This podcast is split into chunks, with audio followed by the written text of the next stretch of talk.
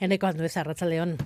No sé si usted es del Athletic, la Real, si tiene el corazón dividido en este caso. No, yo soy de la Sociedad Deportiva Ibar desde que nací. Socio desde los dos añitos, ahí sigo al pie del, camión, del cañón acudiendo a cada partido con mi, con mi familia.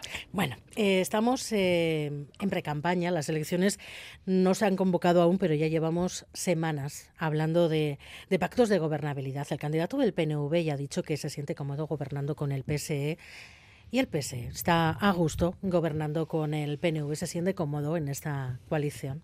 Yo parto de una base y es que los socialistas en política no estamos para estar cómodos. Para estar cómodos nos quedamos en nuestra casa. ¿no? Es decir, nosotros estamos para trabajar y para construir una sociedad mejor y desde luego los otros lo que no tenemos es ningún reparo en poner de manifiesto nuestro descontento cuando es así. Desde luego también poner de manifiesto pues, pues nuestra labor al frente del, del gobierno. ¿no? Yo desde luego hago un balance positivo de lo que ha sido nuestro paso por este gobierno, lo que está siendo nuestra labor por este, en este gobierno, pero desde luego tengo muy claro también que tiene margen de mejora y que desde luego la ambición de los socialistas es ganar las elecciones y por supuesto abrir un nuevo horizonte en Euskadi, ese cambio de guion del que hablamos para cambiar tantísimas cosas que entendemos que necesitan un cambio en Euskadi. Según los sondeos, eh, el PSE va a ser determinante, los votos del PSE van a ser determinantes para conformar mayorías. Si el PSE no es el primero, porque el primero no va a ser, parece que según los sondeos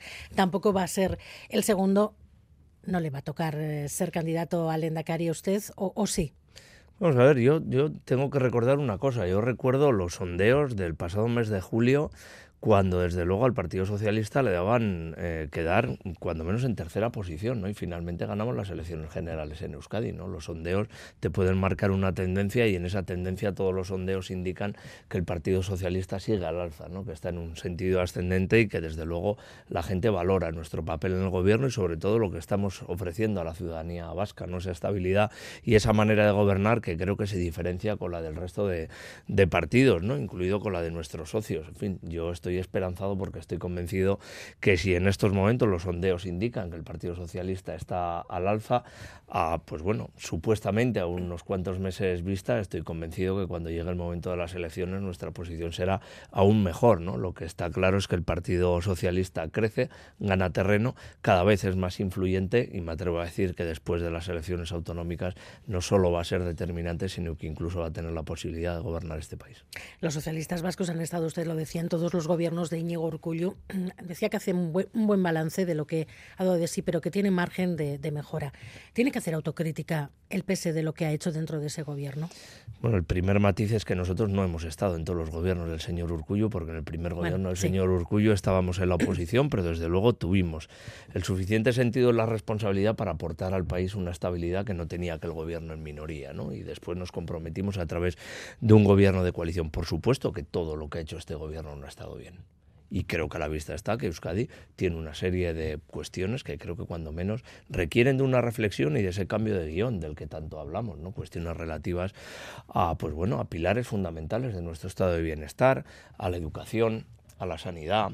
Eh, a la seguridad, también en otras cuestiones que desde luego tenemos que seguir desarrollando políticas, como por ejemplo en el ámbito de la vivienda, para permitir que más jóvenes se, sigan sumando, por ejemplo, a programas puestos en marcha por el Partido Socialista, como es Gastelagun, ¿no? que ya ha favorecido, eh, pues en fin, que, que 17.000 jóvenes puedan percibir algún tipo de ayuda a través de Gastelagun y de otros programas, y que bueno, y que está posibilitando que miles de jóvenes en Euskadi pues puedan tener un acceso a la vivienda, ¿no? Margen de mejora hay, desde luego, manifiesto, y algunas cuestiones creo que empiezan ya a, pedir un cambio no solo en la manera de gestionar, sino incluso cambios estructurales que nos abran un nuevo tiempo y que hagan posible, pues por ejemplo, que servicios públicos tan importantes como la sanidad o la educación vuelvan a recuperar los puestos de liderazgo que tuvieron antaño.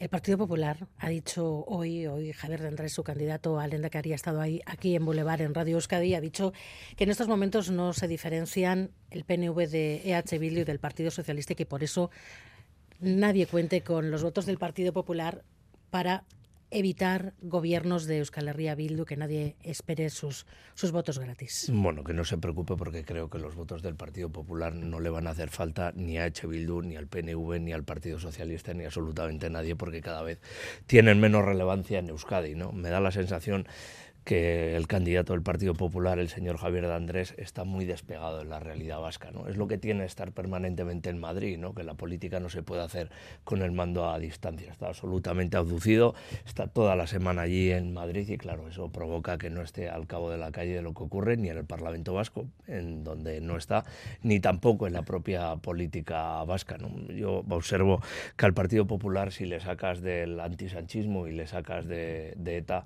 me parece que no tiene más discurso ni para Euskadi ni para España. El PS tiene las manos libres para, para pactar. Hay una idea bastante extendida de que los pactos en Euskadi han estado encima de la mesa de las negociaciones de la investidura de Pedro Sánchez. Por supuesto que el Partido Socialista de Euskadi tiene las manos libres. Cualquier cosa que suceda en Euskadi eh, va a pasar por las decisiones que se tomen en nuestra sede de la Alameda Recalde, en nuestra ejecutiva del Partido Socialista de Euskadi, sea en referencia a pactos de gobierno o sea en referencia a cualquier cuestión. ¿no? Y porque, entre otras cosas, eh, no solo tenemos potestad para ello, sino que incluso nuestra voz y nuestra influencia es muy clara en nuestros compañeros también del Partido Socialista Obrero Español. Por tanto, evidentemente, esa decisión se va a tomar, se va a tomar aquí. Nosotros hemos sido muy claros Hemos dicho que desde luego no vamos a hacer lendakari a un candidato de H. Bildu, que desde luego nuestros votos no van a servir para eso y que sin duda alguna nuestro objetivo es ganar las elecciones y posibilitar que Euskadi vuelva a tener un lendakari socialista que habrá un nuevo tiempo y que cambie el guion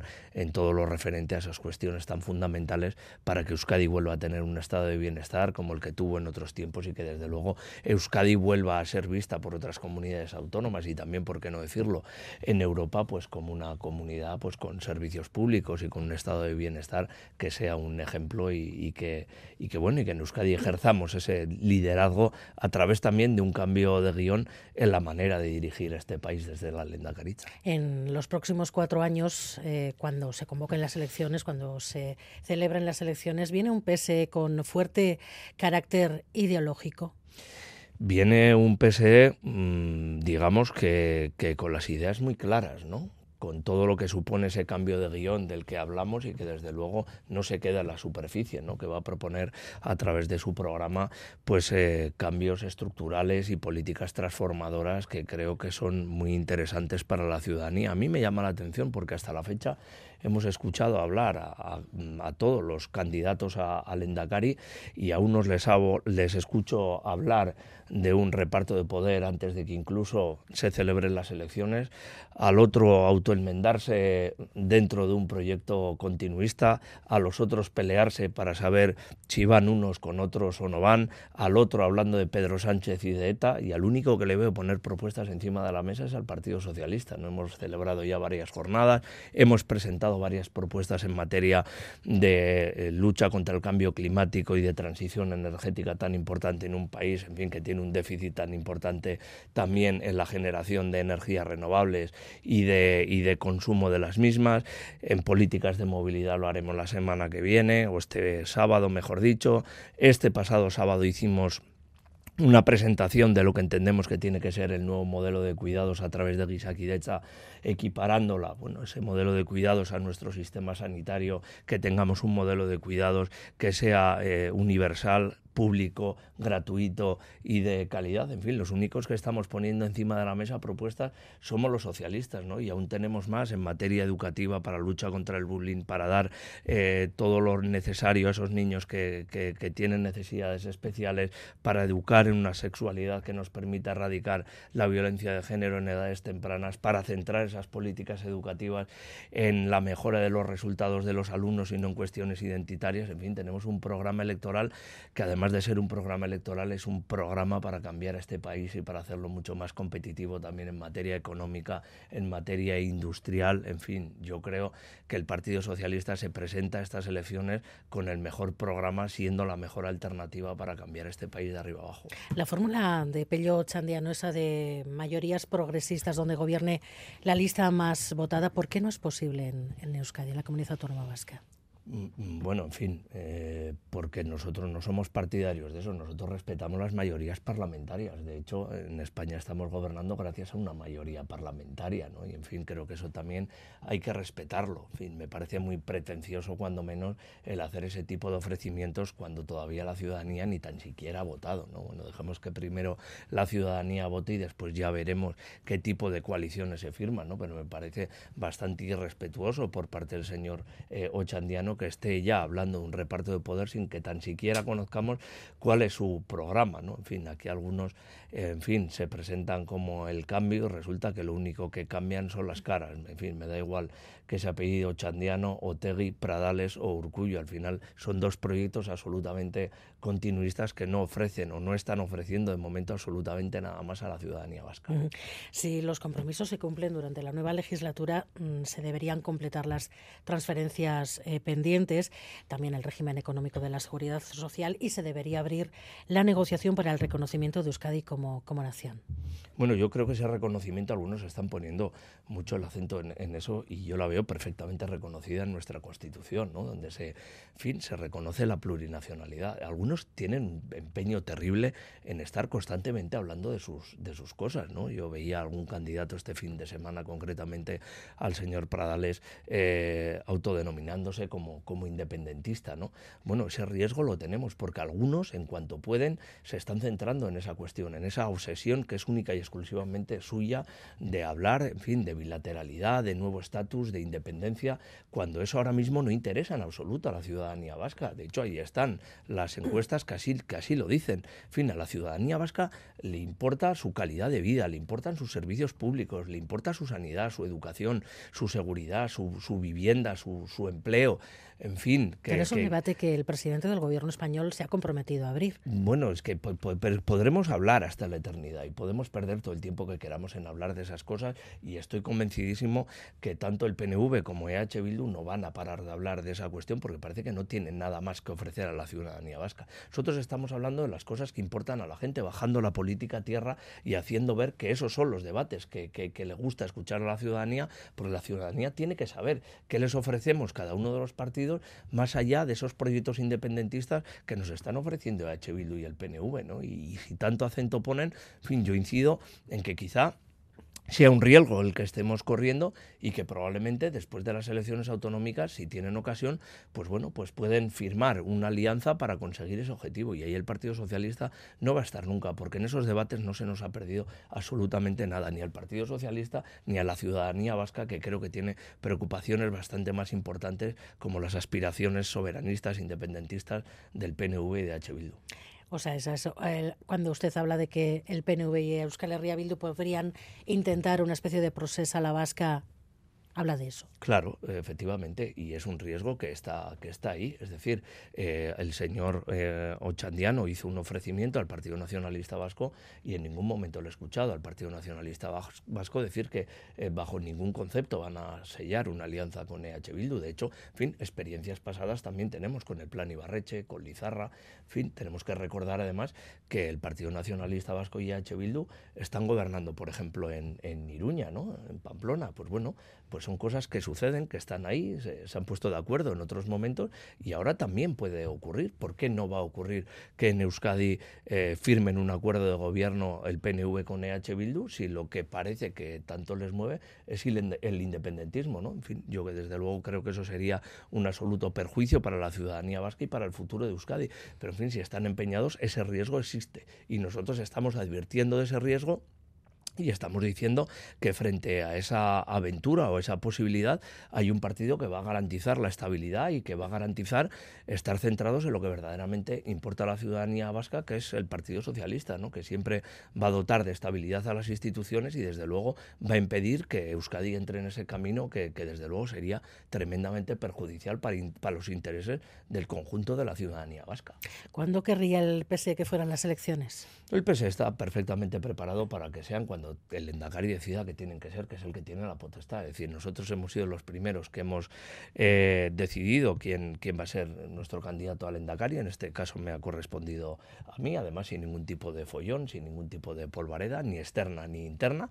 Y somos los primeros que hemos presentado nuestro programa electoral y que actualmente a través de una serie de jornadas estamos eh, pues dando a conocer detalles y debates que entendemos que tenemos que generar en la sociedad pues para mejorar Euskadi. ¿no? Nosotros somos los que ya hemos dicho, ya hemos empezado a decir que queremos eh, hacer en Euskadi si desde luego tenemos el honor de liderar el próximo gobierno y lo vamos a seguir haciendo. Por tanto, estamos. Y si no consiguen liderarlo, ¿qué preferirían ustedes? Pues ¿Estar dentro del gobierno con el PNV? ¿Estar dentro del gobierno con Euskal Herria Bildu, estar fuera del gobierno? No, nosotros, nosotros ya hemos dicho que ni vamos a hacerle endacaria a un candidato de Bildu, ni vamos a formar ningún tipo de gobierno con ellos y solo voy a mantener hasta, hasta el final, ¿no? Y eso va a ser algo, desde luego, que es una garantía, doy mi palabra que eso no va a ocurrir. A partir de ahí, nosotros estaremos eh, dando nuestra contribución en la mejora de, la Euskadi que nosotros entendemos que tiene que ser la Euskadi del futuro. Veremos a ver lo que ocurre,